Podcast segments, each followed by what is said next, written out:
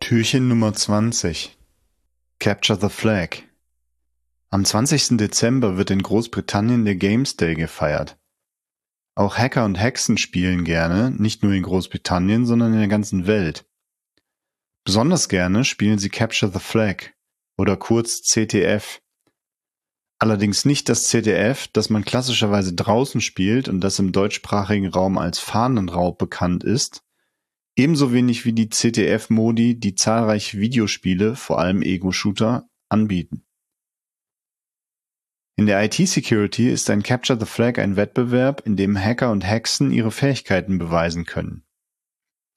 Das Zentrum der im Wettbewerb benötigten Fähigkeiten ist dabei sehr breit und geht vom Programmieren und Reverse Engineering über Kryptographie bis hin zum Knacken und Entschlüsseln von kryptischen Hinweisen und Rätseln.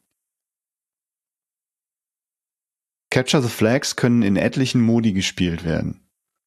Die zwei populärsten davon sind Attack Defense und Jeopardy.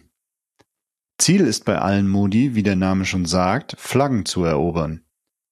Die Flaggen sind dabei natürlich nur virtuell und typischerweise einfach Zeichenketten, die, wenn man sie kennt, beweisen, dass man die Flagge erobert hat. Im Modus Attack Defense treten zwei Teams gegeneinander an, um in die IT-Systeme des oder der anderen einzudringen und die eigenen IT-Systeme zu verteidigen. Die meist virtuellen IT-Systeme für beide Teams werden dabei von den VeranstalterInnen des CTF gestellt. Ebenso werden die Flaggen auch von den VeranstalterInnen auf den Systemen platziert. Im Auslieferungszustand haben die Systeme diverse Schwachstellen.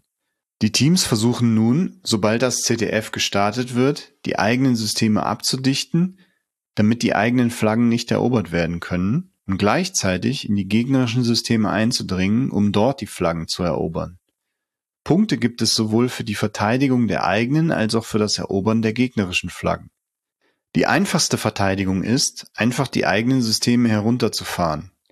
Der Spaßfaktor bei einem Attack-Defense-CTF, in dem alle Systeme heruntergefahren sind, ist allerdings sehr überschaubar. Daher gibt es auch Punkte für die Verfügbarkeit der Systeme, so dass man durch einfaches Herunterfahren der Systeme nicht gewinnen kann.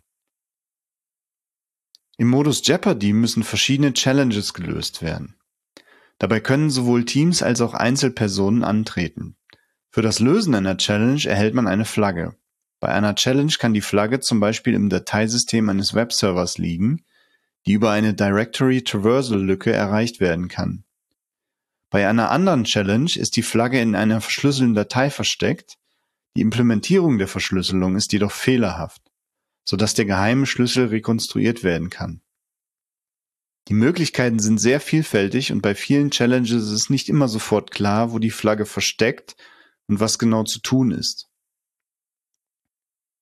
Zwar gibt es Hinweise, allerdings oft in der Form von Rätseln. Mit fortschreitender Spielzeit werden mehr und einfacher verständliche Hinweise veröffentlicht. Exploration sowie Trial and Error gehören aber in jedem Fall dazu. Punkte gibt es für jede Flagge, im Regelfall differenziert nach Schwierigkeit der Challenge. Auch Schnelligkeit wird belohnt. Je schneller man eine Challenge löst und desto weniger Hinweise benötigt wurden, desto mehr Punkte gibt es. Häufig ist es auch so, dass erst wenn man eine Challenge gelöst hat, die nächste freigeschaltet wird. Die DEFCON, einer der größten Hackerinnenkonferenzen weltweit, hat das CTF populär gemacht. Heute gibt es auf vielen Security-Konferenzen ein begleitendes CTF. Auch außerhalb dieser Konferenzen werden fast jede Woche irgendwo CTFs gespielt, die frei zugänglich sind.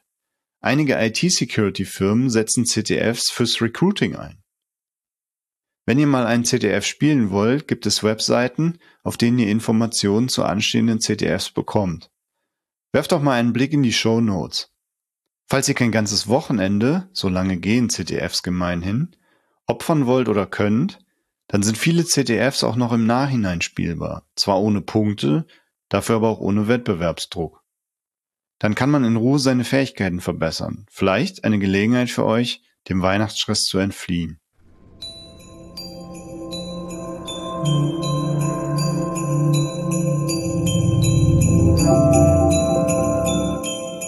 Oh, oh, oh. 696